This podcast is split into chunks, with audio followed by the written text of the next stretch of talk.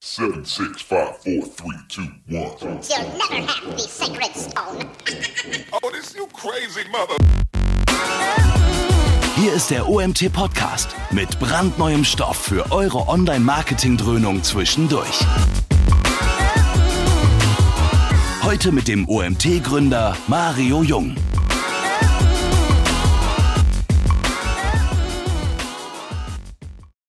So, ja, ein schöner Freitag, äh, einen schönen guten Morgen an euch. Ich freue mich, dass ihr heute wieder so zahlreich dabei seid. Ähm, wir haben das zweite Webinar die Woche. Jetzt geht es um das Thema E-Mail-Marketing. Bevor ich die Valerie, die ja wahrscheinlich alle schon kennt, weil sie schon so oft bei uns war, äh, vorstelle beziehungsweise auf das Webinar eingehe, möchte ich euch um etwas bitten. Die, die die letzten zwei Webinare äh, mitbekommen haben beziehungsweise dabei waren, die wissen schon wahrscheinlich so einigermaßen, um was es geht. Ich versuche gerade unsere Präsenz auf LinkedIn ein bisschen zu pushen und auch meine eigene. Und deswegen habe ich eine Bitte an euch. Und zwar habe ich euch jetzt einen Post online gestellt im Chat. Ihr müsstet das alle jetzt bekommen. Und da geht es darum, dass ich euch eine Frage gestellt habe. Und zwar, welche Content-Formate ihr bevorzugt. Soll heißen, ihr wisst ja, wir haben alle ein Magazin mit mittlerweile sehr, sehr vielen Fachbeiträgen, an dem auch ein ganz großer Teil von denen, die heute zuhören, sich schon beteiligt haben. Und wir versuchen mehr auf unsere User einzugehen und wollen dieses Format, also die Artikel, auch als Vorlese-Podcast installieren. Also sprich, ihr bekommt zwei Formate und ich würde einfach gerne mal von euch hören, ob was ihr davon haltet, beziehungsweise ähm, ich habe euch die Frage gestellt, welche Formate euch am besten gefallen. Guckt einfach mal auf diesen Link. Es wäre total cool, wenn ihr da mal drauf antworten könntet. Warum? Das ist ein Ranking-Faktor auf LinkedIn, wenn viele Leute interagieren. Ich will einfach mal gucken, wie weit ich diesen Beitrag noch pushen kann. Der Beitrag hat jetzt schon irgendwie 7.000, 8.000 Views gehabt, was schon eine sehr coole Zahl ist, aber vielleicht geht da noch viel mehr mit eurer Hilfe. So, Jetzt komme ich, es könnt ihr auch nach dem Webinar natürlich machen, das müsst ihr nicht jetzt machen, ja. Also ich wollte es einfach schon mal positioniert haben. Ähm, jetzt kommen wir zu dem äh, viel wichtigeren des heut, heutigen Tage, Tages. Und zwar beschäftigen wir uns heute mit dem Thema E-Mail-Marketing-Automatisierung. Ihr habt die Valerie im Hintergrund. Valerie war Speaker bei Speakerin. Muss ich das jetzt eigentlich sagen im Rahmen der, ist auch egal. Ihr wisst, was ich meine. Äh, beim OMT 2019 mit einem coolen Vortrag. Sie macht das vierte oder fünfte Webinar bei uns schon und ich freue mich immer wieder, wenn ich Sie hier begrüßen darf zu diesen Themen rund um E-Mail-Marketing. Warum? Weil sie uns immer mit ganz vielen Daten beglückt. Ja, also Sie erheben sehr viele Daten, Sie präsentieren uns viele Daten und ich habe immer das Gefühl, dass ich besonders viel mitnehme aus diesen Webinaren. Manchmal auch nur Bestätigung, weil wir ja selbst viel im Thema E-Mail-Marketing machen. Manchmal aber auch wirklich coole Ideen. Und ich hoffe, dass ihr das alle genauso seht und heute viel mitnehmt. Dementsprechend wünsche ich euch viel Spaß. Ich bleibe im Hintergrund dabei, weil wir haben ein paar Kurzumfragen während dem Webinar vorbereitet wieder, so wie ihr das von Valeries Webinaren gewohnt seid. Und ähm, ja, und am Ende natürlich QA-Session. Also wenn ihr Fragen habt zwischendrin, stellt sie einfach über den Chat und ich werde dann am Ende mit Valerie ein bisschen diskutieren. Viel Spaß! Dankeschön. Ja, ähm, bevor auch nachher die Frage am Ende kommt, äh, ob es eine Aufzeichnung gibt, ob es eine Präsentation gibt, ja, beides gibt es und äh, wird nachher auch beim OMT äh, sicherlich äh, auf der Seite zu finden sein, auf der ihr euch auch angemeldet habt. Ja, damit wir uns einmal ähm, mit dem Thema dann auch äh, genau beschäftigen, äh, mache ich einmal ganz kurz meine Kamera aus, dass ihr auch nur den Screen seht. So, dann konzentrieren wir uns einmal auf das Thema. Ähm, gerne stelle ich mich auch einmal kurz am Anfang vor. Äh, Send Blue äh, ist vielleicht nicht für jeden ein Begriff. Was ist das? Warum sprechen wir überhaupt über das Thema E-Mail-Marketing? Ja, wir sind eine All-in-One-Marketing-Softwarelösung, ähm, die das Thema E-Mail-Marketing als Basis hat. Das heißt, ihr könnt bei uns E-Mail-Marketing machen, Marketing-Automation, was heute auch das Thema ist, SMS-Marketing äh, und ganz viele andere Channels bedienen, wie Facebook-Ads, Retargeting etc. Falls ihr also dort auf der Suche seid, schaut euch gerne mal um. Äh, ihr könnt da jederzeit unsere Lösung einmal testen. Ja, gehen wir einmal auf das Thema ähm, E-Mail Automation ein. Also wenn wir uns mit E-Mail Automation beschäftigen, ist es natürlich in erster Linie wichtig, dass ihr wisst, was das eigentlich konkret ist. Und eine Automation ist natürlich eine automatisierte E-Mail, die vers versendet wird, sobald eben folgende äh, Trigger entstehen. Das kann zum einen eine Transaktion sein, ja, also zum Beispiel eine Bestellung oder ähm, eben in eurem Shop oder ähm, ja, sage ich mal, eine andere äh, Transaktion, ähm, dass jemand ähm, ja getriggert hat. Dann eine Zeitsteuerung, also sprich äh, ganz klassisch datumsgesteuerte äh, E-Mails, ähm, Geburtstag, Jubiläum, Hochzeitstag, was auch immer ihr von euren Kunden an Informationen habt. Über ein Datum könnt ihr natürlich definitiv auch Automation-E-Mails steuern. Dann das individuelle Verhalten der Empfänger, also was ähm, ja, machen Sie in euren E-Mails, äh, was äh, klicken Sie, was öffnen Sie, wo interagieren Sie mit euren E-Mails, dann auch die Übereinstimmung von bestimmten Merkmalen. Also wenn jetzt ein Empfänger zum Beispiel ähm, den nächsten ähm, ja, äh, von einem neuen Kunden ja, äh, zu einem Bestandskunden wird oder das erste Mal bei euch etwas eingekauft hat oder ähm, sag ich mal, ein bestimmtes Kriterium erfüllt, dann auch dort können eben automatisierte E-Mails danach auch rausgehen. Also wenn jetzt ähm, diese vier Faktoren ähm, ja, bei euch ähm, eintreffen, können eben Automation-E-Mails rausgehen. Ich habe auch zwei Beispiele mitgebracht, damit man sich das besser vorstellen kann. Und dann gehen wir rein in die Kampagnen, die ich euch auf jeden Fall empfehlen würde. Beispiel Nummer eins ist, äh, man kauft etwas in einem Online-Shop und nachdem man die Ware erhalten hat, entdeckt man eine E-Mail in seinem Postfach, wo man gefragt wird, hey, könntest du eine Bewertung hinterlassen? Und äh, das ist natürlich definitiv E-Mail Automation. Dann ein Beispiel zwei, man meldet sich zum Newsletter an und man erhält direkt nach der Anmeldung eine automatisierte Mail mit den beliebtesten Themen des Blogs, dass man sich direkt umschauen kann. Auch das ist E-Mail Automation und sollte definitiv gemacht werden. Kommen wir zur ersten, ähm, ja, sag ich mal, Kampagne, die jeder äh, E-Mail-Marketing ähm, Versender machen sollte. Und da haben wir einmal die erste Kurzumfrage für euch. Ähm, wenn Mario die kurz einmal einstellen würde, das wäre super. Ja, und zwar, warte, ich muss das hier ganz kurz starten. So. Könnt ihr das jetzt sehen? So. Ja, ihr könnt es sehen, weil es kommen die Antworten rein. ähm, wir warten wie immer so 15 bis 20 Sekunden, wie wir das sonst auch immer machen. Und ja, wir pendeln uns ein bei circa 60 bis 62 Prozent Ja und 38 Prozent Nein. Mhm. Ja. Die Frage übrigens war, ob Willkommens-E-Mails verschickt werden. Ähm, ja, und warum solltet ihr das definitiv tun? Das zeige ich jetzt für die 38 Prozent einmal hier. Ähm, es gibt ein paar Vorteile. Auf der linken Seite seht ihr übrigens, wie das Ganze bei Stand Blue einmal aufgebaut ist. Ähm, eine Willkommens-E-Mail hat eine sehr, sehr hohe Öffnungsrate. Die Zahlen schwanken zwischen 50 und 80 Prozent. Übrigens nicht nur die Willkommens-E-Mail, sondern auch die weiteren E-Mails. Also wenn man eine ganze Willkommenssequenz zum Beispiel hat, sind die Öffnungsraten tendenziell eher immer über 50 Prozent. Und so hohe Öffnungsraten hat man leider danach im E-Mail-Marketing nicht mehr, äh, weshalb man definitiv dieses Potenzial ausnutzen sollte. Ja, das steigert natürlich auch die Kundenbindung, denn man belohnt den Empfänger direkt am Anfang, weil man muss sich das so vorstellen, jemand hat gerade aus welchen Gründen auch immer irgendwie äh, auf dein Anmeldeformular ähm, äh, sich äh, dort wiedergefunden und hat festgestellt, hey, ich würde da wirklich gerne mehr von dieser Person, von dieser Firma hören.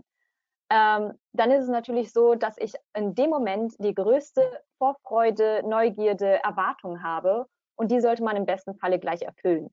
Dementsprechend ist es natürlich, sage ich mal, von dem Empfänger in irgendeiner Art und Weise auch schon eine Erwartungshaltung, irgendwas zu bekommen, neben der Double Opt-in-E-Mail, die ja sowieso notwendig ist.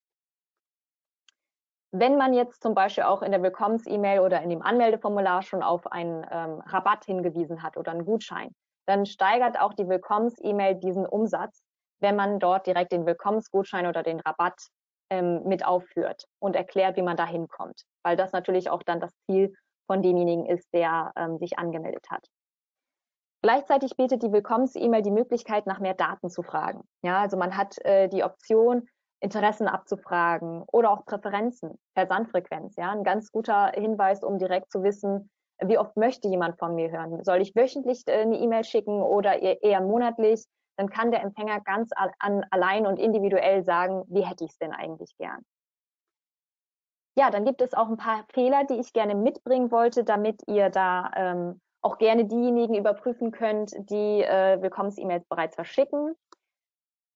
Äh, erster Fehler ist natürlich, die Double Opt-in-E-Mail ersetzt das Willkommens-Mailing. Ähm, sprich, man verschickt entweder keine Willkommens-E-Mail oder man versucht, die Inhalte vom Willkommensmail äh, äh, in der Double Opt-in-E-Mail zu, äh, reinzusetzen. Ganz wichtig, rechtlicher Hinweis, in der Double Opt-in-E-Mail darf wirklich nur der, äh, die Anmeldung bestätigt werden. Und wenn das letztendlich eure Willkommens-E-Mail ist, naja, das macht ja quasi ähm, jeder. Damit sticht man überhaupt nicht mehr raus. dass äh, der Empfänger weiß ja schon, dass er sich zum Newsletter anmelden muss und diese Anmeldung im Nachhinein bestätigen muss. Wenn dann nichts mehr kommt, dann ist es nicht so, dass man denkt, ach ja, Mensch, ich hatte wenigstens schon die erste Erfahrung ähm, mit der Firma, sondern das ist ja meistens auch eine E-Mail, die relativ technisch ist. Dann äh, gibt es auch immer noch welche, die einen manuellen Versand einmal pro Woche zum Beispiel machen. Ja, sie sagen sich, gut, wer hat sich denn in der letzten Woche angemeldet? Dann schicke ich denen das Mailing raus. Das ist natürlich vom zeitlichen Aspekt her A, mehr Aufwand für euch und B, ähm, ist dort das Problem, dass natürlich der eine Empfänger, der sich gerade eben angemeldet hat, für den kommt die E-Mail genau perfekt, aber derjenige, der sich vor einer Woche angemeldet hat, für den kommt die E-Mail halt eben erst eine Woche später. Dann ist es auch schwierig, wenn die Willkommens-E-Mail keine echten Mehrwerte bietet oder keine Neugierde oder Vorfreude weckt. Ja, also versucht wirklich zu überlegen, wenn sich jemand zu einem Newsletter anmeldet, was ist das Spannendste, was ist das Interessanteste, was ihr diesem Empfänger mitgeben wollt, weil äh, das natürlich äh, der, der erste, ähm, ja, der, der, der ersten, ähm, das erste Kennenlernen ist und man dort natürlich direkt die richtige Beziehung äh, eingehen muss. Und der erste Eindruck zählt natürlich. Ein anderer Fehler, den ich auch häufig sehe, ist, wenn man zu viele Handlungsaufforderungen hat. Das sieht man hier einmal in dem Beispiel-Mailing auf der linken Seite. Da sieht man, äh, hey, ich gehe doch zum letzten Blog und übrigens äh, weiterempfehlen lohnt sich. Du kriegst dann auch fünf Euro Gutschein dazu. Äh, dann gibt es einen Hundefotowettbewerb, da kann man das Foto einreichen und dann gibt es noch eine Checkliste, wenn man das erste Mal eine Katze äh, sich irgendwie anschafft und dann nicht weiß, was man braucht.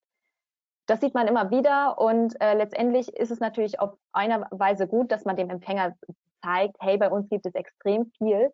Gleichzeitig ist es aber natürlich so, dass der Empfänger auf diese Weise überfordert ist und besser ihr macht, wenn ihr so viele Themen habt, eine Willkommenssequenz, weil dann habt ihr tatsächlich mit jeder E-Mail, die ihr verschickt, ähm, die Möglichkeit, dass der Empfänger sich tatsächlich auch darauf konzentrieren kann. Also dass er wirklich sagt, ah, okay, ähm, es gibt einen Hundefotowettbewerb, hey, der wäre vielleicht wirklich interessant für mich. Oder bei der nächsten E-Mail, hey, ich kann das Ganze weiterempfehlen und äh, einen Gutschein bekommen. Das ist ja super, äh, das, das würde ich gerne machen.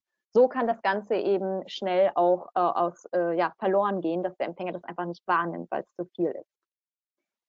Dann wollte ich euch gerne auch noch ein paar Best Practices mitgeben. Die Versandzeit natürlich bestmöglich direkt nach der Anmeldung. Dann die Themen. Äh, falls ihr nicht wisst, was ihr für Themen reinnehmen sollt, auf jeden Fall für die Anmeldung bedanken. Denn es ist nicht selbstverständlich, dass der Empfänger sich für euren Newsletter angemeldet hat. Dann natürlich gerne, falls ihr einen Willkommensgutschein oder Rabatt habt, den dort direkt auch erwähnen und sagen, wie man dort hinkommt. Man kann mehr Daten und Präferenzen abfragen, was sich definitiv lohnt. Also wenn man äh, in der Anmel im Anmeldeformular darf man ja als Pflichtfeld sowieso nur die E-Mail-Adresse abfragen. Und wenn man da jetzt aber gerne mehr wissen möchte, dann kann man das auch gerne in der Willkommens-E-Mail machen. Ja, dann die Aussicht auf äh, oder die Aussicht auf die Inhalte des Newsletters äh, geben. Also gerne auch einfach in Zukunft sagen, hey, hier erwartet dich jetzt wöchentlich ähm, tolle, interessante Themen zum äh, Thema XY. Dann auch gerne äh, eine Hilfestellung geben, wie man zum Beispiel, ähm, falls man jetzt nicht ein besonderes Thema hat, aber möchte, dass künftig der Newsletter auf jeden Fall im Posteingang landet, dann kann man auch dem Empfänger sagen, hey, übrigens, äh, du kannst uns als Absender bei deinem ähm, bei deinem E-Mail-Programm abspeichern und dann findest du unsere E-Mails jederzeit im Posteingang. Nur ähm, als zusätzlicher Tipp. Ja, dann eine Willkommensstrecke ist definitiv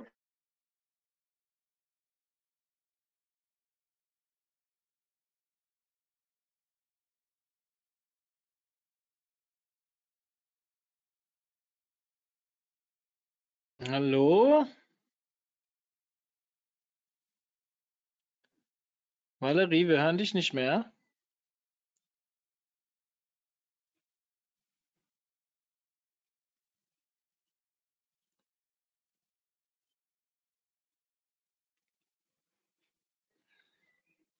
So, Valerie ist aus irgendeinem Grund offline gegangen. Keine Ahnung, was da passiert ist.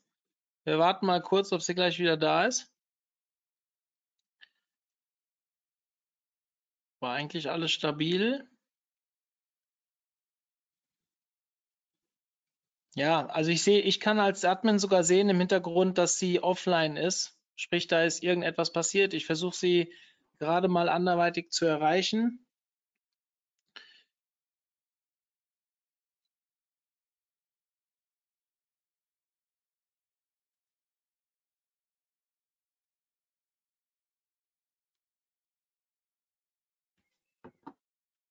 Hoffe, dass sie gleich wieder reinkommt.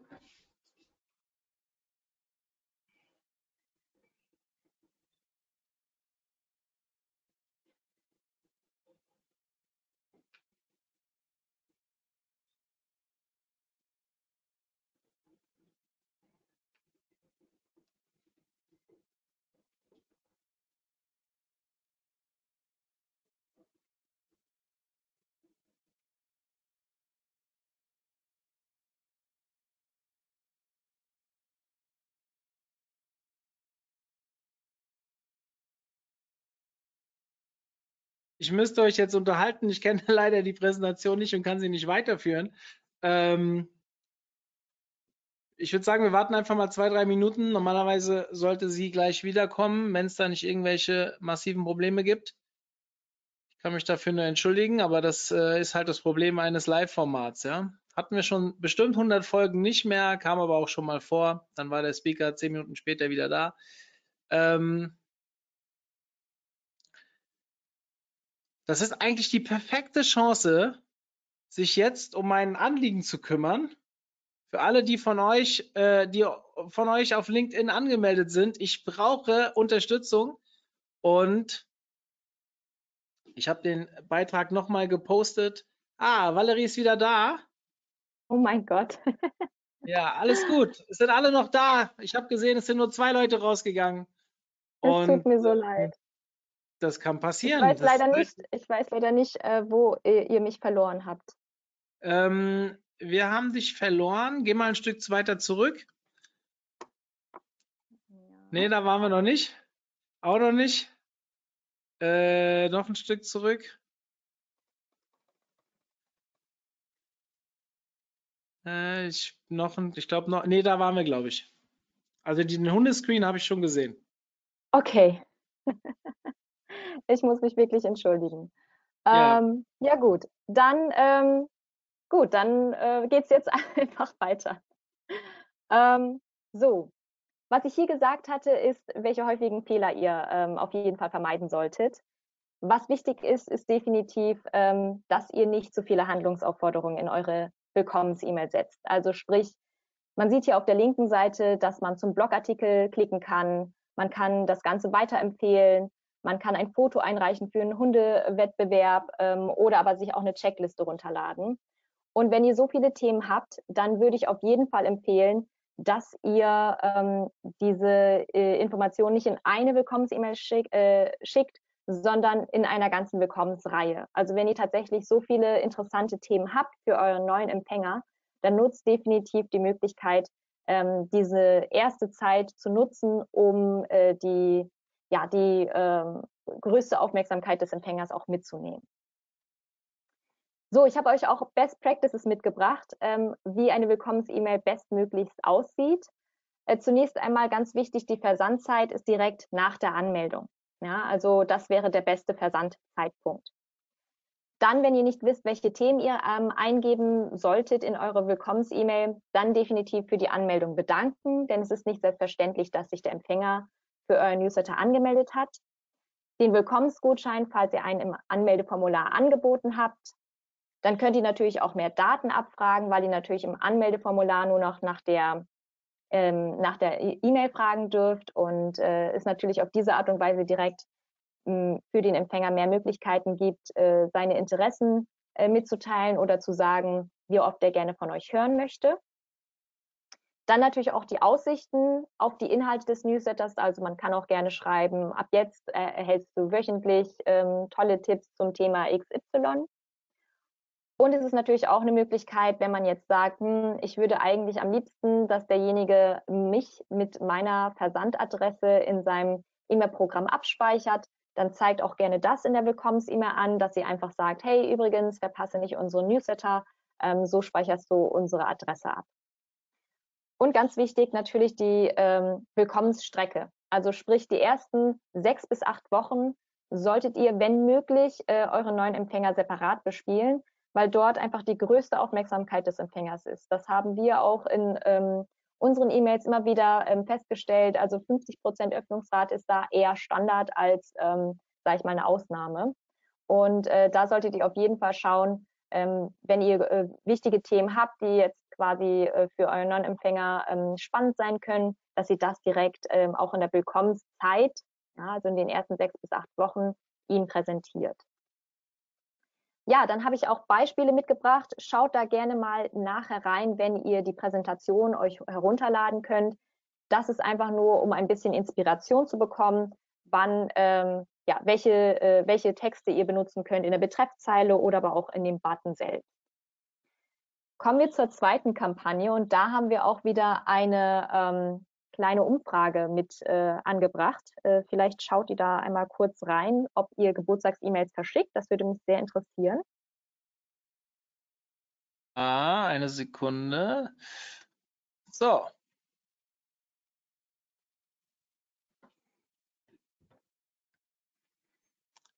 So, wir haben zehn Sekunden. Es kristallisiert sich schon heraus, dass eine Vielzahl, es bleibt stehen bei 83 Prozent, also jetzt haben 70 Prozent mitgemacht. Erstmal vielen, vielen Dank an die, die Zuhörer, dass ihr so in der Vielzahl mitmacht.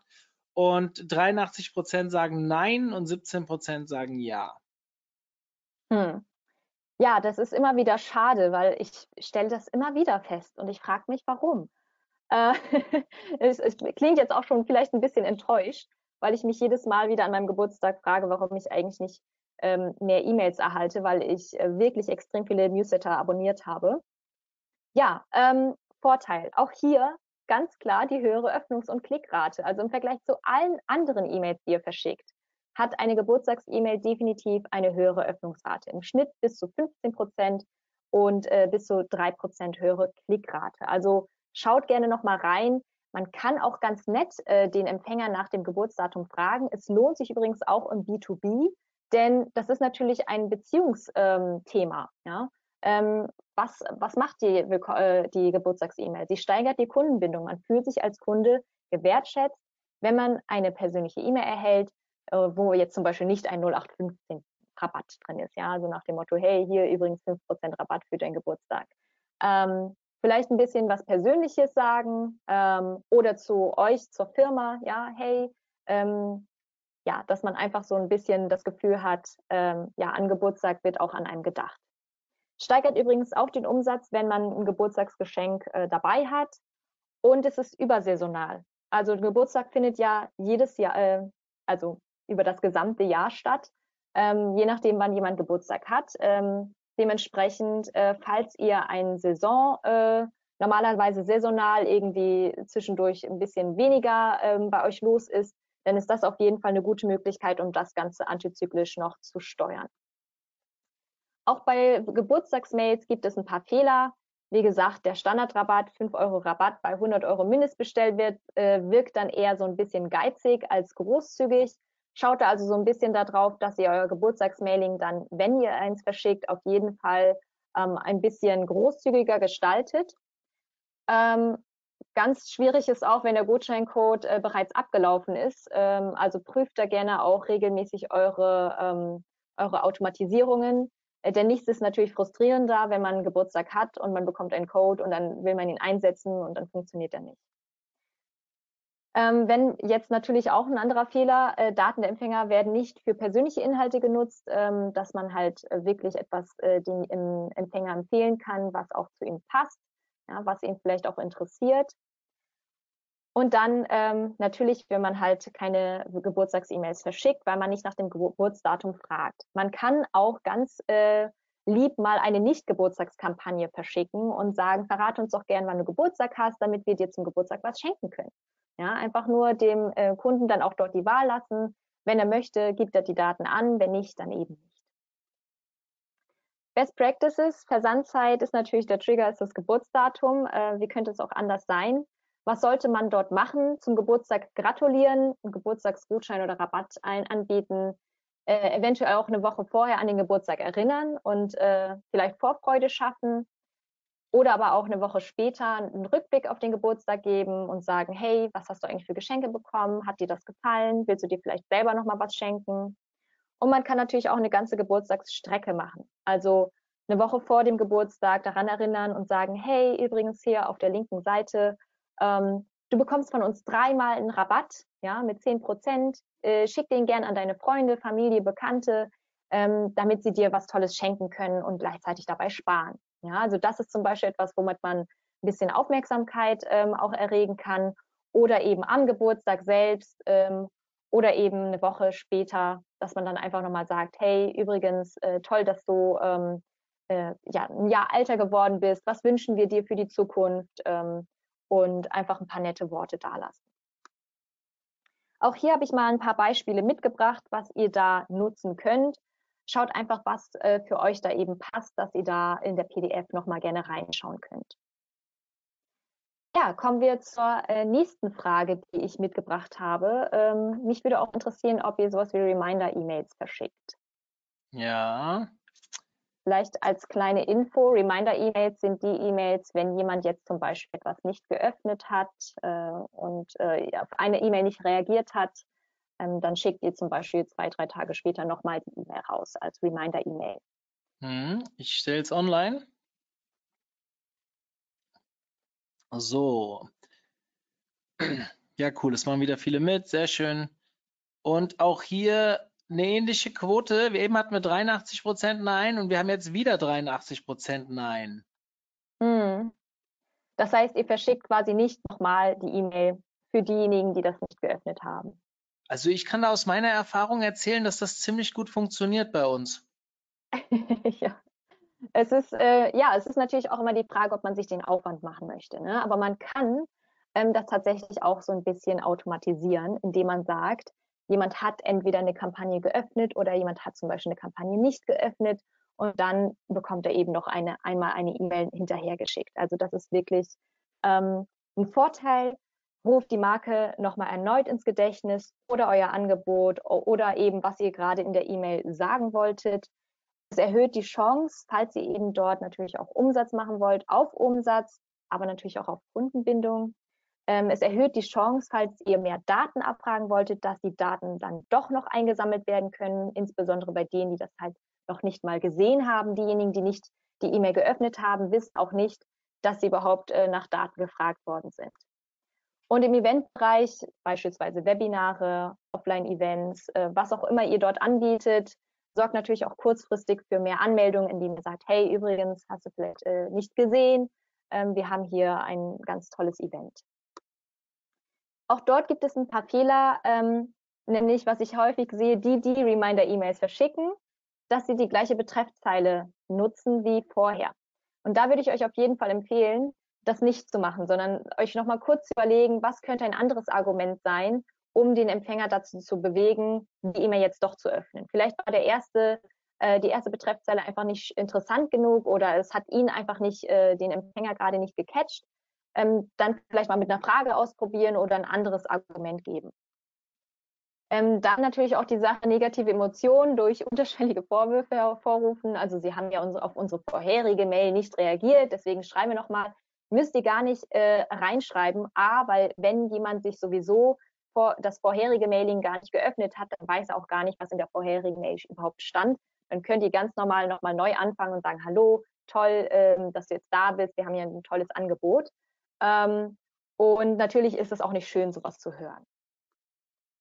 Dann ein anderer Fehler, zu viele Reminder-E-Mails. Äh, man muss tatsächlich sagen, ähm, dass man mit Reminder-E-Mails natürlich auch wesentlich geringere Öffnungsraten schon deshalb hat, weil jeder E-Mail-Verteiler eben so funktioniert. Man hat einen großen Teil, der ist eher inaktiv und einen kleinen Teil, der ist sehr aktiv. Ja, und den kleinen Teil, der sehr aktiv ist, die erreicht man auf jeden Fall schon mit der ersten E-Mail und die weniger aktiven erreicht man mit einer zweiten Reminder, also mit einer Reminder-E-Mail und die danach wird man wahrscheinlich sowieso auch mit der dritten, vierten, fünften Reminder-E-Mail nicht ähm, ja, zum Öffnen bewegen, weil sie eventuell schon gar nicht mehr, ähm, ja, sage ich mal, sehr aktiv im, im Verteiler drinne sind. Dementsprechend nicht zu viele Reminder-E-Mails verschicken. Sorgt natürlich dann am Ende auch dafür, dass ihr, ähm, sage ich mal, von den E-Mail-Programmen, wo ihr das Ganze hinschickt, einfach als weniger wertvoll, ähm, ja, wertvoll angesehen werdet als Absender, weil eure E-Mails eben einfach keine Beachtung finden. Ja, dann Empfänger anschreiben, die bereits die vorherige E-Mail äh, geöffnet haben, ist natürlich auch ein No-Go. Also schaut da auf jeden Fall, wenn ihr so Reminder-E-Mails verschickt, auf eine gute Segmentierung. Best Practices. Ähm, Versandzeit definitiv zwei bis drei Tage nach der ersten E-Mail. Das ist ein, ein, guter Moment, um eben den Empfängern auch nochmal die Möglichkeit zu lassen, falls er die E-Mail gesehen hat, und aber jetzt im gleichen Moment noch nicht geöffnet hat. Also wir haben auch häufig noch so am zweiten oder dritten Tag noch ein paar Öffnungen. Ähm, wenn dann schon eine Reminder-E-Mail kommt, dann fühlt sich man vielleicht ein bisschen äh, überfordert. Dann die Segmente natürlich auch gezielt ansprechen. Ähm, Nicht-Öffner zum Beispiel, äh, einfach das Thema neu äh, strukturieren, indem ihr eine schmackhafte Betreffzeile formuliert, wo einfach das Thema anders formuliert wird. Dann Nicht-Klicker, also diejenigen, die zwar das, die E-Mail geöffnet haben, aber nicht geklickt haben. Was sagt man da? Naja, vielleicht einen kleinen Bezug zur ersten E-Mail herstellen, neues Argument äh, sich überlegen, warum sollte man jetzt vielleicht doch auf da, darauf reagieren und eben ähm, dann natürlich wieder den Call to Action. Ähm, da könnte man jetzt zum Beispiel mit verschiedenen Sachen arbeiten, wie Preis oder die Expertise oder Verknappung, dass man einfach sagt, hey, übrigens, ähm, das ist bald nicht mehr verfügbar oder das Webinar ist schon morgen. Ähm, entweder du äh, meldest dich quasi jetzt an oder ähm, du wirst es leider äh, eben verpassen. Dass man da einfach die Segmente äh, der Nicht-Klicker einfach nochmal ein bisschen anders äh, triggert.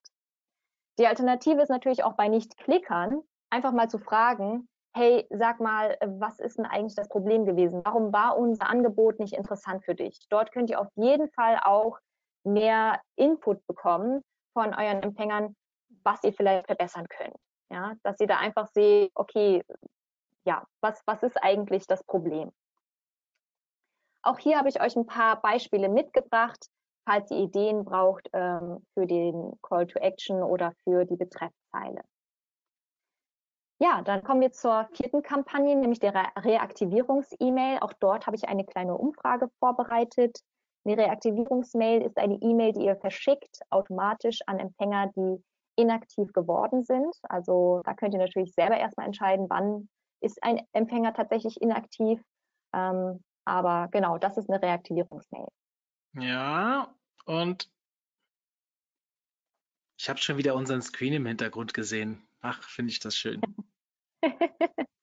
so, hier entwickelt sich auch ein klares Bild. 87 Prozent, 88 Prozent sagt nein, 12 Prozent sagt ja.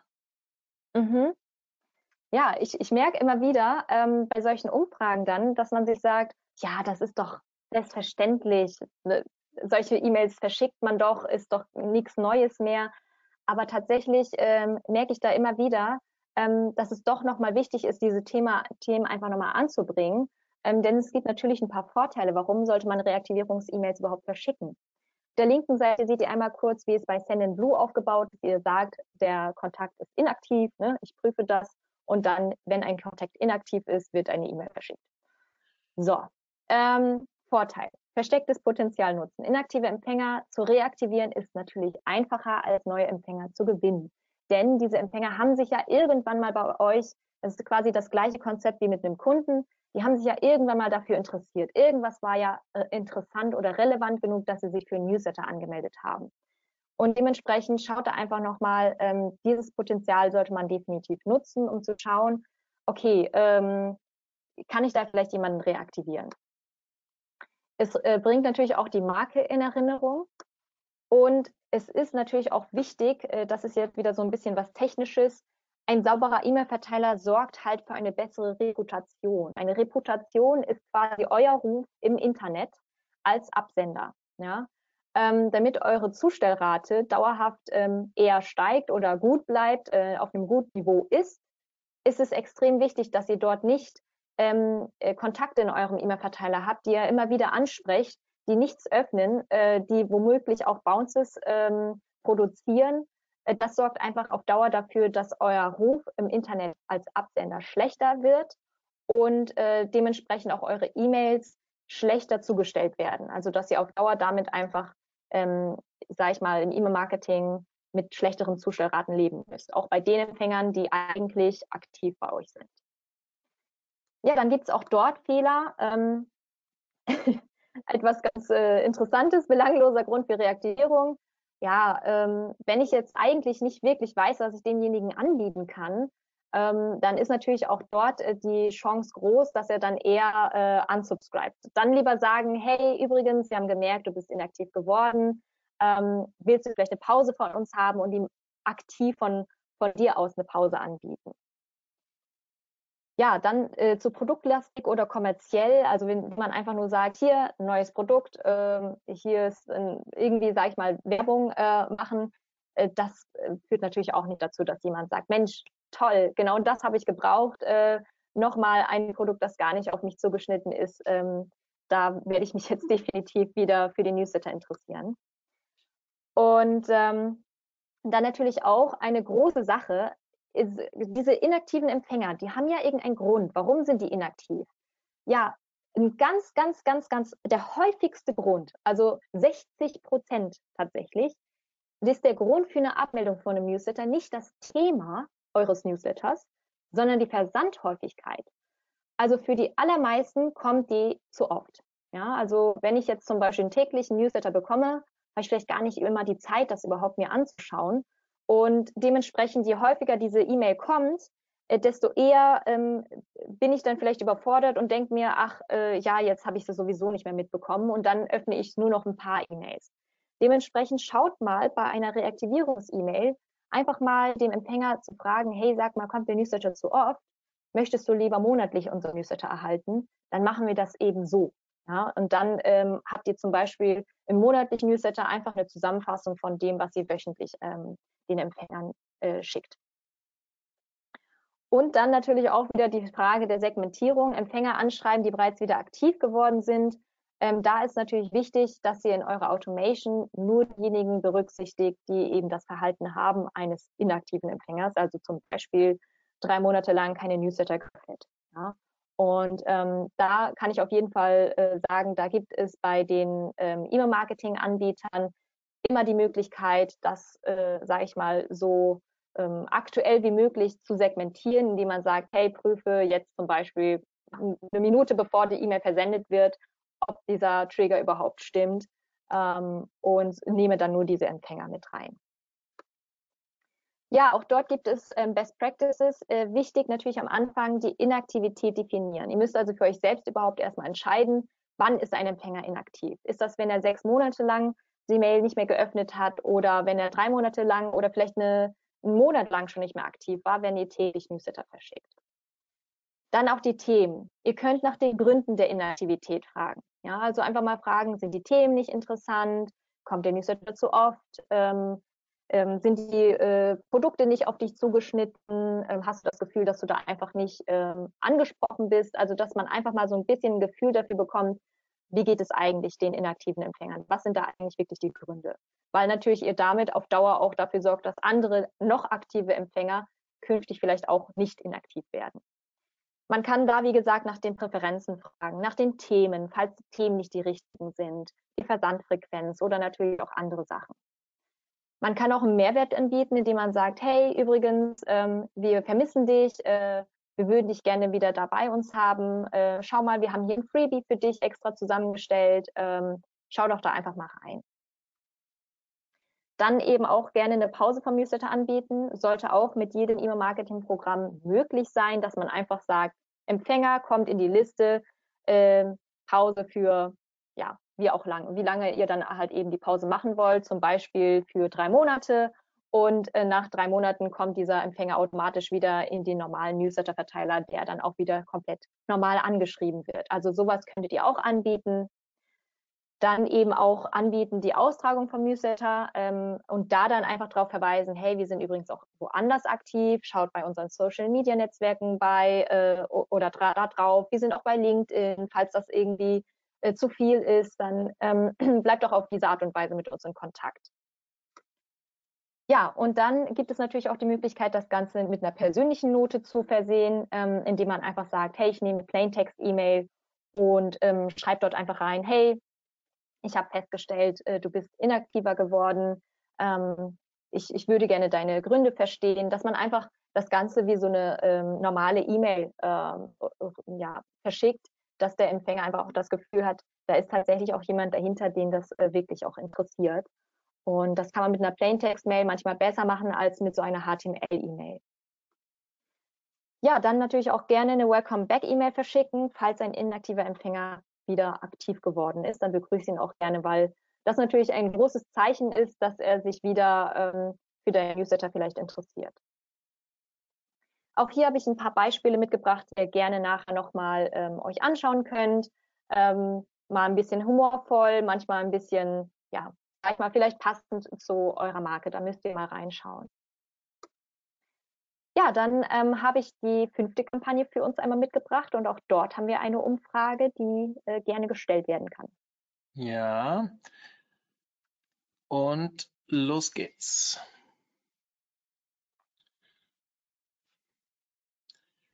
Weiterempfehlungs-E-Mails oder hast du einen Weiterempfehlungslink in deinem normalen Newsletter? Okay, wir laufen auf bei wieder 85 Prozent Nein, 15 Prozent Ja. Mhm. Äh, das können wir ja gerne nachher mal in der Fragerunde diskutieren. Mich würde mal interessieren, warum ihr diese E-Mails nicht äh, verschickt äh, oder auch diese äh, Weiterempfehlungs-E-Mails. Ähm, ob es jetzt zum Beispiel an den Ressourcen liegt, ob es an dem Know-how liegt, ähm, ja, quasi wo ähm, der Schuh drückt bei euch. Ähm, denn das sind tatsächlich auch Sachen, die kann man super einfach ähm, einstellen. Und gerade diese Weiterempfehlungsmail ist etwas, was man nutzen kann und sollte. Auch hier wieder der Vorteil natürlich, ähm, äh, man fragt natürlich nur die, in, äh, die aktiven Kontakte, also diejenigen, die besonders gerne eure Newsletter lesen. Ähm, und denen schickt man dann halt eben eine E-Mail und zwar nur dann, wenn sie die E-Mail nicht bereits vorher erhalten haben. Da kann man zum Beispiel hier auf der linken Seite sehen, bei Send Blue sagt man einfach, if else, wenn das, wenn die E-Mail schon verschickt, äh, geöffnet worden ist, dann soll die nicht nochmal äh, verschickt werden. Aber wenn nicht, dann eben doch. Ähm, weil das natürlich auch schwierig ist, wenn ihr eure aktiven, engagierten Kontakte ähm, ansprecht und sagt, hey, empfehle uns doch weiter und am nächsten Tag erhält er wieder die Mail, hey, empfehle uns doch weiter. Das könnte auch ein bisschen schwierig werden, dass der aktive Kontakt dann doch wieder sich sagt, hm, Moment, äh, jetzt werde ich vielleicht doch inaktiver. Erstmal zu den Vorteilen. Fragen kostet natürlich nichts. Also wenn ihr Empfänger habt, die bereits regelmäßig euren Newsletter öffnen und lesen, dann fragt doch einfach gerne mal danach, ob sie das Ganze weiterempfehlen wollen, weil das sind natürlich auch diejenigen, die ähm, sehr an eurem Produkt, eurer Dienstleistung, die sind vielleicht Fans von euch, von euch persönlich oder von eurer Marke. Ähm, die, die sind äh, ja in dem Sinne wirklich Leute, die ihr die ihr engagieren könnt, indem ihr sagt, hey, äh, sagt doch einfach mal gerne in die Welt hinaus, dass ihr, ähm, dass ihr uns gut findet. Es ist ein einmaliger Aufwand, diese E-Mail aufzusetzen. Wer jetzt das Ganze als automatisierte E-Mail macht, ähm, dann, äh, wie gesagt, hier auf der linken Seite seht ihr einfach nur, ihr fragt jeden Tag, hey, ist das ein aktiver Kontakt? Hat er das schon mal bekommen? Ja, dann schickt ihm das nicht. Äh, wenn nein, dann schickt ihm das. Und ähm, ihr müsst euch quasi nur einmalig darüber Gedanken machen und profitiert danach täglich davon. So. Dann äh, wichtig auch, äh, diese ähm, Empfehler, die am Ende euren Newsletter empfehlen, sind loyale Kontakte. Ja? Äh, Empfänger, die euren Newsletter oder eure Dienstleistung empfehlen, sind natürlich auch mit diejenigen, die ihr auf jeden Fall ähm, weiterhin halten wollt Und mit so einer Weiterempfehlungskampagne findet ihr natürlich auch heraus, wer reagiert darauf, welcher Kontakt von euch ist vielleicht jemand, der tatsächlich, ähm, sag ich mal, vielleicht auch Meinungsmacher ist, ja. Und das ist natürlich auch gut, dass ihr das dann damit herausfinden könnt. Ja, auch dort gibt es äh, häufige Fehler, ähm, die rechtlichen Anforderungen äh, zu missachten. Also, ähm, als ihr euch gefragt habt, hey, ich wollte eigentlich schon immer so eine Weiterempfehlungsmail machen, aber ich weiß nicht, wie ich das aufsetzen soll. Es gibt im Internet ähm, freie zugängliche äh, Tools, wo ihr, ähm, sag mal, ein E-Mail-Link ähm, erstellt, wo, wenn der Empfänger jetzt hier beispielsweise auf der linken Seite sehen wir eine E-Mail, da steht, jetzt Newsletter weiterempfehlen. Und wenn jemand darauf klickt, öffnet sich in seinem eigenen E-Mail-Programm eine E-Mail und dort ist zum Beispiel schon ein, ein, Text vorgeschrieben, den ihr formulieren könnt. Und ähm, das ist wirklich quasi nur der Link, äh, den ihr dort einsetzen müsst. Und dafür gibt es, äh, das kann ich sonst auch gerne im Nachgang gerne an Mario nochmal weiterschicken, da gibt es wirklich Tools, die ihr einfach benutzen könnt, die online ähm, verfügbar sind. Wichtig ähm, allerdings bei dieser Weiterempfehlungsgeschichte ist, dass ihr nicht die rechtlichen Anforderungen missachtet, denn die E-Mail selbst, die darf nicht von euch verschickt werden, sondern die muss vom Kunden selbst verschickt werden. Also wenn er weiterempfiehlt, dann muss eben, wie gesagt, diese E-Mail sich in seinem eigenen E-Mail-Programm öffnen und dann muss er selber auswählen, an welchen Kontakt möchte er das Ganze schicken, ähm, dass er das dann macht. Ja, dann auch ein Fehler, keine Segmentierung der Empfänger. Kunden mit einer schlechten Erfahrung oder Empfänger, die sowieso eher inaktiv gewesen sind, ähm, die zu bitten, das Ganze weiter zu empfehlen, wird natürlich nicht fruchten. Dementsprechend schaut da bitte auf eine gute Segmentierung. Die Weiterempfehlung kann auch sein, dass sie einfach nicht attraktiv ist. Ja, es ist immer von Branche zu Branche unterschiedlich. Bei manchen muss man nur sagen, hey, empfehle uns weiter und äh, man schaut, wer empfiehlt denn überhaupt. Ähm, wir haben zum Beispiel einmal ein Webinar gemacht zum Thema DSGVO und haben einfach nur gesagt, kennst du jemanden, für den das Webinar auch interessant ist, empfehle es gerne weiter. Und über diese Empfehlung haben wir extrem viele Anmeldungen bekommen. Und da ist wirklich, wie gesagt, nur die Frage schon allein passend gewesen. Bei manchen ist es aber so, dass sie sagen, ja, ich empfehle jetzt ja nicht einfach so diesen Shop weiter, weil hm, ich weiß jetzt ehrlich gesagt auch nicht genau, warum ich das machen sollte. Dann schaut mal, ob ihr da vielleicht einen Vorteil äh, demjenigen geben könnt Warum sollte er das Ganze weiterempfehlen? Bekommt er dann irgendeinen Rabatt? Bekommt er ein Goodie? Ähm, wird er dann aufgenommen in irgendeiner VIP-Gruppe? Bekommt er irgendein Freebie, das ihr sonst nicht habt? Einen Videokurs, der, den er dann eben machen kann, ähm, weil er das Ganze weiterempfohlen habt. Also schaut da mal gerne, was ihr sonst anbieten könnt. Dann ein anderer ähm, Teil, äh, den ich auch häufiger sehe, wenn jemand Weiterempfehlungs-E-Mails äh, verschickt, dass die Weiterempfehlung sehr kompliziert ist. Es gibt ein langes Formular, wo habt ihr, also wo hast du uns das erste Mal gesehen, woher kennst du uns? Das, die ganzen Sachen sind irrelevant. Wenn jemand eine Weiterempfehlung machen soll, dann sollte das so einfach wie möglich äh, passieren. Und auch dort möchte ich euch Best Practices mitgeben. Einmal das Empfängersegment, beispielsweise ähm, bei Newsletter to Go, falls ihr das äh, noch nutzen solltet. Da könnt ihr einfach sagen, ich nehme alle Empfänger mit einem 5-Sterne-Rating, weil das sind auf jeden Fall die aktiven Empfänger Ansonsten könnt ihr natürlich auch grundsätzlich sagen, ich nehme Neukunden direkt nach der Bestellung, weil dann ist er natürlich auch, sage ich mal, am ehesten ähm, vielleicht gewillt, ähm, etwas Positives zu sagen oder nach der Lieferung oder eben loyale Bestandskunden, wo ihr einfach seht, hey, die sind regelmäßig aktiv. Und dann einfach Anreize setzen. Ja, einen Button zur Weiterempfehlung in die E-Mail äh, legen. Ähm, das könnt ihr übrigens auch in jede normale E-Mail einfach in den Footer mit aufnehmen, sagen, Newsletter weiterempfehlen und eben diesen besagten Link, den ich gerade erwähnt hatte, mit diesem ähm, E-Mail-Programm, das sich dann in dem E-Mail-Programm von dem äh, Empfänger öffnet, das könnt ihr auch einfach in jede andere E-Mail reintun. Ähm, ansonsten könnt ihr natürlich auch einen Anreiz setzen, indem ihr sagt, hey, für jede Empfehlung bekommst du einen Rabatt oder einen Gutschein, ein Freebie. Ähm, oder ihr stellt direkt ein Weiterempfehlungsprogramm vor, wo ihr ein bisschen sage ich mal, mehr dazu erzählt, warum sich weiterempfehlen lohnt. Auch hier habe ich ein paar Beispiele für euch mitgebracht, ähm, die ihr nutzen könnt und äh, als sie eben zu euch und eurer Mar Marke passen, ähm, dann schaut da mal, ob ihr da irgendwie Inspiration findet.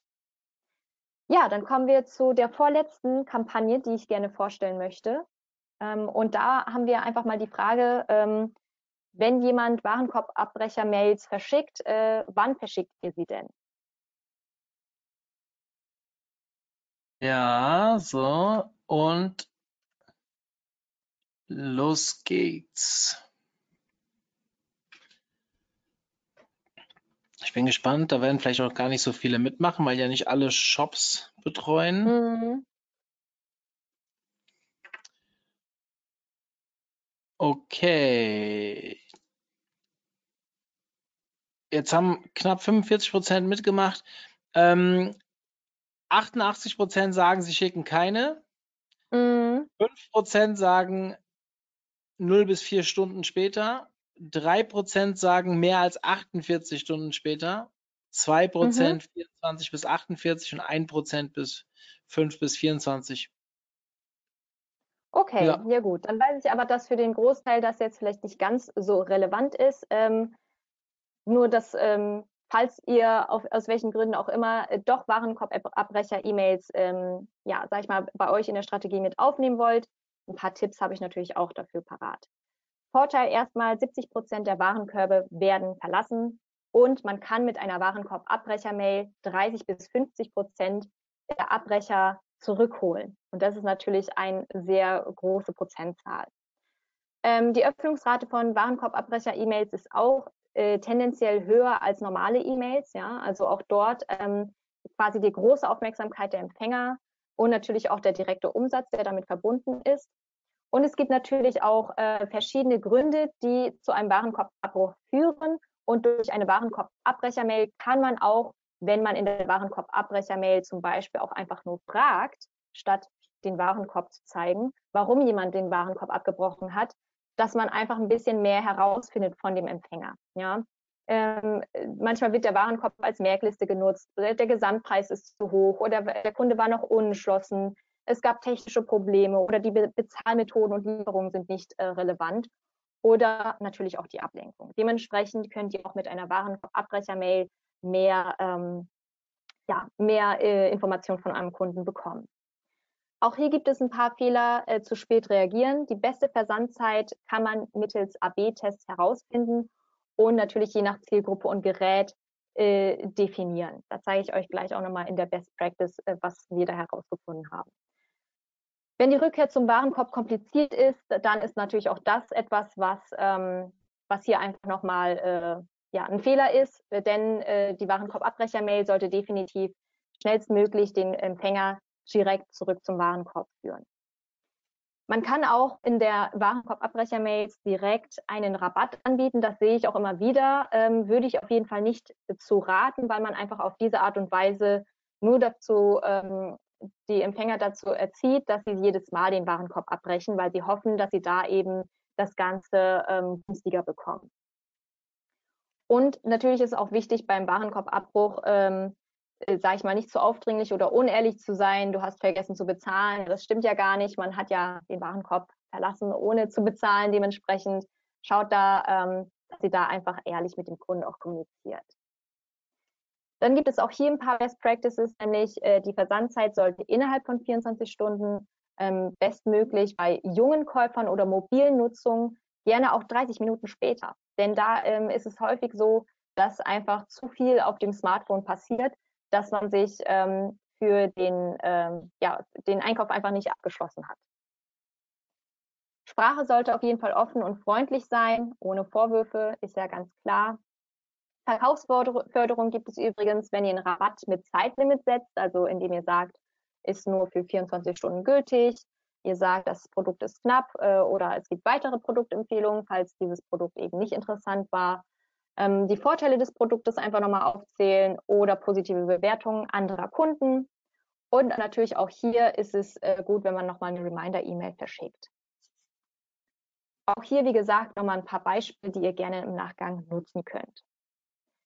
Ja, dann auch das nächste Thema bezieht sich ganz allgemein äh, auf entweder den Kauf von einem Produkt oder aber natürlich auch einer Dienstleistung. Und da würde mich eben auch interessieren, ob ihr diese E-Mails verschickt. Ja, sofort. Ich habe gerade ein bisschen ähm, Probleme hier. Eine Sekunde. Ähm, ja, ja, eine Sekunde. Ich habe es gleich, weil ich konnte die Umfrage eben nicht äh, wieder wegnehmen. So, so. aber jetzt, jetzt geht es. Eine Sekunde. Das war ein Problem bei GoToWebinar, dafür konnte ich nichts. So, die neue Umfrage ist online und ich werde die danach auch natürlich wieder runternehmen können. So. Ich finde es das schön, dass ihr so schön mitarbeitet. Es haben mich viele darauf hingewiesen, dass das noch zu sehen war. Bei mir war es nicht mehr zu sehen. Und ähm, da gab es einfach ein Problem. Das System hat gehangen. So, ähm, ja, es kristallisiert sich hier heraus, dass 85, 84 Prozent keine Follow-up-E-Mails schicken, 12 Prozent ja und fragen nach Bewertungen, 4 Prozent äh, ich biete weitere Informationen an und 1 Prozent bietet weitere Produkte an. Mhm. So, jetzt könnt okay. ihr mir mal kurz schreiben, ob ihr die Präsentation wieder seht. Nochmal sorry dafür, bitte. Ja, okay, es reicht, danke. Dann der Fehler lag im System. Ich muss mich entschuldigen, dass ich eben das nicht. Aber ihr kriegt ja die Folien im Nachgang, also ihr könnt euch die Folien parallel dazu anschauen. Wenn die on, äh, vielleicht mal für alle, wenn äh, wenn wir die Aufzeichnung online haben, werdet ihr alle automatisiert per E-Mail benachrichtigt. Passt ja sehr gut zum heutigen Webinar. Und dann findet ihr unter der Aufzeichnung auch die Folien. Ja, also dann könnt ihr das sich euch nochmal gerne anschauen. Sorry. Genau. Ja, das ist dann auch unsere letzte Kampagne, die wir uns anschauen, nämlich äh, welche Vorteile haben E-Mails nach dem Kauf, selbst wenn ihr eine Dienstleistung anbietet. Ähm, es hinterlässt natürlich einen guten Eindruck. Man sagt Danke, man hat den Servicegedanken im Vordergrund. Hey, toll, dass du dich für mich entschieden hast. Wenn ich eine Dienstleistung anbiete, dann ist es sogar noch wichtiger, weil natürlich dort auch nochmal diese persönliche Bindung einfach noch wichtiger ist. Ähm, dann wieder die, das Thema Öffnungsrate. Es ist äh, wahrscheinlich von der Kampagne 1 bis äh, zur letzten Kampagne, hat sich durchgezogen. Ähm, die Öffnungsrate ist einfach höher als bei normalen E-Mails, denn der Empfänger erwartet auch ein bisschen etwas von euch. Und der, es ist natürlich auch der beste Moment, um nach Feedback zu fragen. Hat alles funktioniert? Gab es Schwierigkeiten bei der Bezahlung, bei der Lieferung? Wie gefällt das Produkt? Wie gefällt die Dienstleistung? Gibt es Feedback? Gibt es Kritik? Muss ich irgendwas noch äh, optimieren? War, war ich irgendwo zu schnell oder zu langsam? Ähm, wo hätte man vielleicht auch, äh, gerade im B2B-Bereich ist das natürlich auch immer wieder ein Thema, wo hätte ich vielleicht mehr ähm, auf den Kunden eingehen sollen, falls der irgendwie das Gefühl hat, dass es nicht optimal war. Ja, also dass sie da auch einfach dafür sorgt, dass ihr dieses Feedback bekommt. Ja, dann gibt es auch dort ein paar Fehler, ähm, gerade jetzt äh, in Bezug auf äh, B2C, äh, die E-Mails zur Bestell- und Versandbestätigung nutzen Betreffzeilen, die nicht serviceorientiert sind, zum Beispiel Bestellnummer und so weiter und so fort, Musterfirma GmbH. Das sehe ich immer wieder und äh, rechtlich gesehen darf man da ruhig auch sagen, ähm, deine Bestellung bei Musterfirma GmbH, ähm, statt dort äh, die, die ganze kryptische Sprache dort noch zu nutzen. Denn am Ende ist es ja dem Kunden eigentlich egal, welche Nummer das ist. Ähm, dann auch die Werbung in Transaktions-E-Mails ohne Einwilligung. Also wenn man jetzt beispielsweise diese ähm, Bestell- oder Versandbestätigungen verschickt, dann darf man natürlich auch nur dann Werbung da reintun, wenn man die Einwilligung der Empfänger hat zum Newsletter.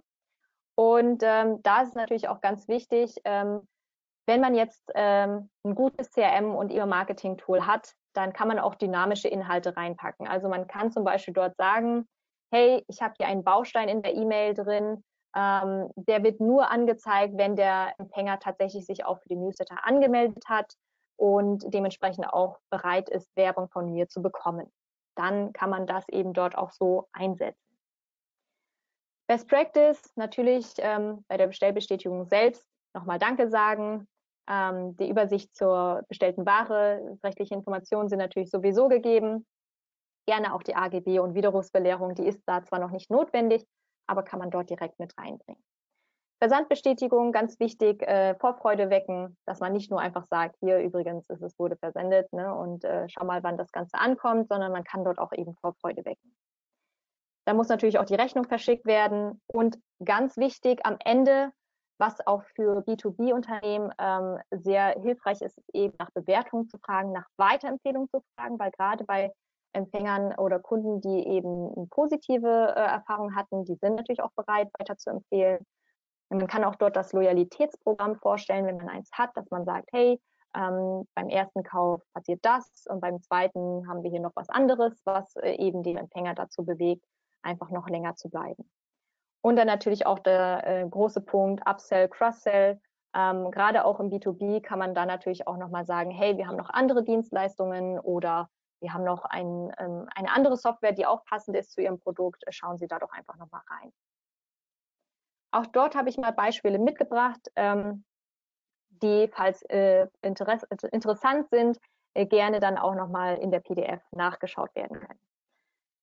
Ja, dann sind wir damit auch am Ende angekommen des äh, Webinars. Ich habe übrigens für euch ein äh, E-Mail-Marketing-Cheat Sheet ähm, mit angeführt. Äh, das findet ihr über diesen wunderbaren Bitly-Link. Ähm, schaut sonst gerne einfach nochmal in der Präsentation dort rein. Ähm, es ist ein kleines, ähm, ähm, ja, eine PDF, wo ihr einfach nochmal ein paar zusätzliche Tipps zum E-Mail-Marketing findet, ähm, falls die von Interesse sind. So, dann mhm. bin ich mhm. jetzt offen für Fragen. Ja, hast deine Kamera wieder an? Super, cool. Ja. Ähm, ganz kurz von meiner Seite, bevor jetzt die einen oder anderen schon vorzeitig in den Mittag müssen, ähm, jetzt findet ihr im Chat den Link zu unserem nächsten Webinar. Wir haben nächste Woche, muss man fast entschuldigend sagen, nur ein Webinar. Das ist ja für uns relativ wenig. Ähm, da geht es um Best Practices im B2B Lead Management. Den Fragen nach zu urteilen, die jetzt hier reingekommen sind, sind einige von euch im B2B-Bereich unterwegs. Könnte vielleicht für euch spannend sein. Würde mich freuen, den einen oder anderen wieder begrüßen zu dürfen. So, ähm, macht es Sinn, den Geburtstag im B2B-Bereich zu senden? Ich würde definitiv immer Ja sagen. Also auch im B2B, wir sind alles ganz normale ähm, Menschen mit Emotionen. Und äh, da natürlich den Ansprechpartner auch nochmal zum Geburtstag zu gratulieren, ist definitiv nicht verkehrt. Also wir verschicken ja alle zu Weihnachten, ja, da kommt ja mal die große Papierflut äh, im B2B-Bereich und man sagt, danke für die Zusammenarbeit, danke für dies, danke für das. Ähm, da kommt ja ganz, ganz viel und äh, warum nicht auch zum Geburtstag? Also ähm, da sticht man wenigstens heraus. Mhm. Ähm, darf ich bei Double Opt-in-Mailings auch einen Reminder senden, wenn einer das nicht bestätigt? Ja, also bei, der, bei dem rechtlichen muss man tatsächlich sagen, es gibt ähm, ja im Internet ein paar, die sagen, ja, schick gerne eine Reminder-E-Mail. Ich bin der Meinung, ähm, dass das eher, eher schlecht ist, ähm, das zu machen, dass es rechtlich fragwürdig ist. Ähm, einfach deshalb, weil natürlich die erste Double Opt-in-E-Mail ist ja eigentlich die automatisierte E-Mail, die eben verschickt wird. Wenn man das Ganze nochmal als Reminder aufsetzt, ähm, dann ist das eigentlich, ich, eigentlich im eigentlichen Sinne ja schon unerwünschte Werbung, weil ja keine Einwilligung vorhanden ist. Ähm, sprecht das am besten mit eurem Datenschutzbeauftragten ab, ähm, ob, das, äh, ob ihr das machen möchtet. Also da würde ich mich jetzt hier, äh, das ist keine rechtliche Beratung, bitte nicht auf mich äh, in dem Sinne hören. Ähm, da möchte ich nicht äh, nachher dafür verantwortlich sein, dass ihr die eine oder andere äh, Variante wählt. Ähm, genau, aber ich persönlich würde sagen, das ist eigentlich nicht erlaubt. Mhm. Äh, wir nutzen bereits seit längerem Send-in-Blue. Ist es möglich, bei einer Frage nach dem Kundengeburtstag diesen beispielsweise über ein Formular automatisiert in die Datenbank zu übernehmen? Wäre ein nettes Add-on. Mhm. Äh, da würde ich tatsächlich nochmal intern nachfragen, wie das genau äh, oder was da genau äh, das Problem ist, ähm, schreibt mir gerne sonst einfach direkt eine E-Mail an valerie.zenenblue.com, dann kann ich das gerne direkt weiterleiten. Äh, je nachdem, wie viele ähm, Anfragen da auch äh, vorhanden sind, wird natürlich auch das definitiv priorisiert. Also dementsprechend. Mhm. Ähm, gibt es gute Plugins bzw. Möglichkeiten, einen Hunt-a-Friend, eine Hunt-a-Friend-Mechanik technisch in den Newsletter zu integrieren? Ähm, also ja, wenn man jetzt beispielsweise diese äh, kostenlose Version nutzt, die ich jetzt äh, gesagt hatte, ähm, da kann man eben im Internet einfach sagen, hey, ähm, äh, ich suche nach einem E-Mail-Link-Bilder oder irgendwie so heißt das. Ich äh, müsste das nachher nochmal genau äh, prüfen. Dann kann man dort einfach diese, dieses E-Mail, äh, diese E-Mail, diesen E-Mail-Link erstellen, wo sich im, im E-Mail-Programm von dem Empfänger eine neue E-Mail öffnet. Also das mhm. wäre die Möglichkeit. Ich kann das gerne nochmal nachher machen und die, ähm, die Webseite schicken, die ich dort immer nutze, ähm, ja, dass das eben nochmal in die automatisierte äh, Follow-up-E-Mail reinkommt. Okay. Wie oft sollte man solche Newsletter, jetzt weiß ich natürlich nicht, zu welchem Punkt es ging. Ich nehme an, nicht, nicht an, dass es um Geburtstage ging. Ähm, versenden, gibt es da ein Limit? Wahrscheinlich geht es um die Reakti diese Reminder-Mails. Mhm. Aber das mhm. hast du, glaube ich, später noch gesagt. Genau, also Reminder-Mails, wie gesagt, ihr habt immer einen aktiven äh, Empfänger, äh, also der Verteiler äh, ist immer ein, bisschen, ein Stück weit aktiv und ein Stück weit inaktiv. Und die inaktiven Empfänger kann man auch wahrscheinlich mit der fünften äh, Reminder-E-Mail nicht äh, wieder reaktivieren. Dementsprechend ähm, dort eher die Empfehlung, schaut, dass ihr zwei, drei verschickt, aber dass dann halt eben auch, dann, ihr werdet schon sehen an der Öffnungsrate. Die zweite wird wahrscheinlich sogar, sogar nur noch zehn Prozent haben. Und wenn ihr dann eine dritte habt, wird die vielleicht nur noch bei sieben, acht Prozent liegen. Ähm, dementsprechend ähm, wundert euch dort nicht, wenn dort die E-Mails einfach schlechter performen. Mhm. Über welche Anbieter kann man einen Weiterempfehlungslink generieren? Ich, guck, ich schaue gleich nochmal äh, nach dem Link. Dann, äh, ja, ja, alles gut. Schick ihn mir einfach. Ich, ich, lese einfach hier wild vor. Ähm, wie läuft, es ist ja schön zu sehen, dass es mehrere Leute interessiert. Wie funktioniert dann aber eigentlich die Umsetzung von automatisierten Mails im Portal? Wahrscheinlich geht es da um euer Portal. Ich glaube, das kommt einfach darauf an, ähm, was du nutzt. Das ist in jedem E-Mail-Provider äh, natürlich auch ein bisschen verschieden. Ja, also bei uns, bei, bei Blue gibt es einen Reiter, der heißt Automation und da kann man das sich zusammenstellen. Also ich weiß jetzt nicht so genau, es wird wahrscheinlich überall ein bisschen ähnlich aussehen. Ähm, falls da konkrete Fragen sind und äh, ihr nicht genau wisst, wie ihr es macht, schreibt mir gerne einfach eine E-Mail, dann kann ich euch dort ein kurzes Loom aufnehmen. Dann habt ihr dort ähm, ein kurzes Video, wo erklärt wird, wo ihr hinklicken müsst. Mhm. Ein User fragt jetzt hier mal, bevor man mit der E-Mail-Automation beginnt, welche Softwarelösungen es insgesamt gibt. So, wir haben natürlich mit Valerie jetzt jemanden hier von ähm, Blue. Wir haben auch einen Vergleich gestartet. Also wenn du mich mal persönlich anschreiben möchtest, mario.omt.de, dann kann ich dir da auch mal einen Vergleich geben, ähm, was es noch so alles für Lösungen gibt. Muss aber dazu sagen, ähm, wir, sind ja HubSpot-Fanboys, so, das ist jetzt äh, Send Blue bietet selbst auch sehr viele Möglichkeiten in der Richtung. Es gibt auch noch zwei, drei andere, wobei es immer auch ein bisschen drauf ankommt, was ihr braucht. Also jeder bietet auch noch ein bisschen mehr drumherum und dementsprechend äh, sollte man erstmal sich überlegen, was man überhaupt bezwecken will mit dem E-Mail-Marketing, statt nur E-Mail, also E-Mails rausschicken ist klar, aber was ist euer Ziel? Und dann muss man vielleicht gucken, welcher welcher Dienstleister ähm, von Kosten Nutzen halt auch ähm, da reinpasst. Ja, also ich kann es freiweg sagen, wir zahlen sehr viel für unser E-Mail-Marketing, aber wir nutzen halt HubSpot nicht nur für E-Mails, sondern auch für andere Sachen. Und dann kann man, wenn man das nicht nutzen will, dann kann man halt theoretisch auch zu Sendinblue oder zu anderen Dienstleistern gehen, wo man eigentlich vielleicht auch viel mehr für sein Geld bekommt, ähm, aber halt andere Funktionen. Ähm, wie oft überhaupt sollte man Newsletter versenden? Gibt es da ein Limit? Das hatten wir mal in irgendeinem deiner anderen Webinare, wo wir, glaube ich, drauf eingegangen sind.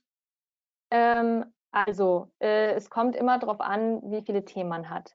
Ähm, Im B2B-Bereich würde ich eher dazu empfehlen, ähm, sag ich mal, je nachdem, wie viele Inhalte ihr habt, also der OMT zum Beispiel hat ja extrem viele Inhalte, dementsprechend würde es sich dort gar nicht lohnen, wenn man nur einmal im Monat was von OMT bekommen, wäre das ja ein langer Newsletter und äh, man hätte die ganzen anderen äh, Optionen verpasst, äh, Leute zum Webinar an, äh, einzuladen oder über neue Events oder über neue Themen ähm, zu informieren, die eben jetzt auf der Webseite live sind.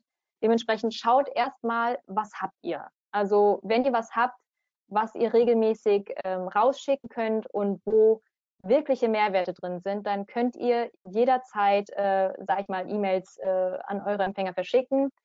Die, ähm, wir hatten einmal eine Umfrage gemacht, äh, wie die, ähm, ab wann ein Newsletter quasi nervig ist. Ja? Und dort wurde gesagt, täglich und ähm, alles, was quasi so alle täglich, jeder zweite Tag, jeder dritte Tag, das ist zu viel. Aber bei wöchentlichen, monatlichen, alle zwei Wochen, da sind die ähm, da sind die ähm, Empfänger eher empfänglich für. Ja, also schaut da wirklich erstmal, was habt ihr, wie viel könnt ihr und dann schaut, wie die Versandfrequenz ist. Mhm. Also wir verschicken ja drei die Woche und das ist bei uns immer ein großes Thema, weil wir haben natürlich auch einen gewissen Maß an Abmeldungen, weil manchen Leuten ist es einfach zu viel. Und gerade da hilft ja die E-Mail-Automatisierung, dass man sich vielleicht, also wir machen das halt mit Lead Scoring, dass wir uns halt auch überlegen oder je nachdem, wie die Leute reagieren, bekommen sie halt auch mehr oder weniger E-Mails beziehungsweise auch zu bestimmten Bereichen. Das sieht dann natürlich immer aus wie ein normaler Newsletter, aber äh, wenn wir halt wissen, jemand interessiert sich einfach nur für SEO und reagiert nie auf andere Inhalte, dann kann ich dem auch nur einen Newsletter die Woche schicken, halt mit SEO-Inhalten. Und wenn ich ähm, äh, Leute, es gibt aber Leute, die gucken gerne über den Tellerrand und machen ganz, ganz, die besuchen jedes unserer Webinare, dann muss ich die halt, denen muss ich halt auch alles schicken. Also das ist, äh, weil sonst sind die enttäuscht. Also wenn die eine Mail nicht kriegen, ich habe gerade hier im, im, im Chat bekommen, dass da hat sich jemand beschwert, in Anführungszeichen, es war lieb geschrieben, ähm, dass sie in den letzten zwei Webinaren keine Nachfassmail beziehungsweise diesen Hinweis auf die Aufzeichnung bekommen hat.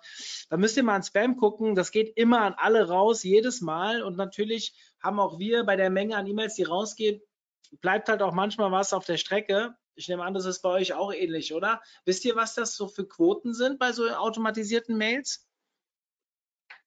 Ähm, die ankommen oder die oder ja, also mir, mir geht es im Prinzip darum, ich merke halt jetzt bei Webinaren wie heute zum Beispiel, wo wir mal außerordentlich viele äh, Teilnehmer haben, dass ähm, A schon bei den Mails, die mit der Kennung quasi rausgehen, also mit dem Link, da bleiben halt ein paar auf der Strecke. Ich weiß nicht, wie viel Prozent das sind, weil das läuft über mhm. GoToWebinar bei uns. Ähm, mhm. Da kann ich das leider nicht einsehen, aber da kriege ich öfters mal eine Rückfrage, hey, die Mail kam bei mir gar nicht an. Das ist bei ja. vielen Webinaren mit vielen Besuchern natürlich, kommt es ab und auch natürlich öfters vor als bei Webinaren, wo weniger äh, Teilnehmer sind. Genauso haben wir aber auch bei den Mails, die über unseren Anbieter rausgehen, zum Beispiel diese Nachfassmails, also je nachdem, ob man dann wirklich live teilgenommen hat oder auch nicht, ähm, dass halt im Nachgang Leute dann fragen, hey, wieso kommt denn eigentlich nicht die Aufzeichnung? Und dabei sind die rausgeschickt worden. Und ja. du hast ja mal davon gesprochen eben in dem Webinar, dass man natürlich immer darauf achten sollte, also einer der wichtigen Gründe, warum man auch dafür sorgen sollte, nur aktive Kontakte in seine ähm, in seiner äh, Reichweite zu haben. Warum? Weil man ja sonst zu viele Bounces bekommt und äh, natürlich dann auch schlecht eingestuft wird. Mhm. Ähm, habt ihr da so ein Gefühl für, was nicht ja, ankommt? Also leider in dem Sinne kann ich dir für, für die einzelnen, ähm, äh, das ist ja jetzt quasi dann der, die IP-Adresse von GoToWebinar. Mhm. Ähm, da weiß ich es natürlich leider nicht. Ähm, wir selber mhm. haben auch mit unserem Webinar-Tool selber festgestellt, dass dort auch ein, ein größerer Prozentteil äh, nicht äh, durchgestellt wird oder nicht zugestellt wird. Das liegt tatsächlich einfach an ähm, deren ähm, Versandstruktur, ja, mhm. an deren IP-Adresse. Ähm, das kommt wahrscheinlich ein bisschen Stück für Stück ähm, darauf an, mit welchem Tool man arbeitet. Und ich würde mir wirklich wünschen, wirklich wünschen, dass diese ähm, Webinaranbieter ihre ähm, Automatisierung insofern öffnen, dass man sagen kann, hey, ähm, die E-Mails sollen eben nicht äh, über deren IP-Adresse verschickt werden, sondern über die eigene, die man ja, ja. selber steuern kann. Ja. Dementsprechend ist man da leider ein bisschen davon abhängig, äh, wie deren Online-Reputation ist. Ja, also sehe ich genauso. Wir können es mit den Nachfassmails, können wir das machen. Mit den äh, Mails davor geht es halt leider nicht. Also danach ist ja einfach. Ja. Ich stelle einfach die automatisierte äh, E-Mail aus und schreibe halt äh, die Leute, die wir dadurch in, äh, in unserem Verteiler haben, äh, einfach gezielt nochmal an. Ähm, hm. Okay, es sind noch einige Sachen reingekommen. Wir schaffen das alles leider nicht. Wir haben jetzt Viertel nach zwölf. Ich muss leider in den nächsten Termin. Dementsprechend muss ich an der Stelle abbrechen. Für diejenigen, die jetzt nicht, die jetzt zu kurz gekommen sind, ja, ähm, schreibt einfach Valerie selbst an mit euren Fragen. Ihr seht die E-Mail-Adresse hier eingeblendet, eingeblendet und ich bin mir sicher, dass sie euch diese Fragen auch noch beantworten wird. Liebe Valerie, vielen lieben Dank an dich. Ich werde mal auch. gucken, ob ich meine neuen Anstrengungen auf LinkedIn, die ich ja heute schon angesprochen habe, diese Daten, die wir heute erhoben haben, vielleicht mache ich da ein paar Postings draus. Mal gucken. Vielleicht kriegen wir noch ein paar mehr Super. Zuhörer für die Aufzeichnung im Nachgang. Ich werde dich immer schön. Bist du auf LinkedIn? Ich? Ja, ich bin auf LinkedIn. Hätte mich auch gewundert als internationales Unternehmen. Sind wir nicht verbunden? Dann, dann werde ich dich da mal verlinken. So, super. Ja, dann euch ein schönes Wochenende. Ich hoffe, das Wetter wird besser als am Anfang der Woche. Ich weiß gar nicht, wie die Vorhersagen sind. Ähm, de facto, trotzdem, egal was passiert, euch ein schönes Wochenende und hoffentlich dann bis nächste Woche am 23.06.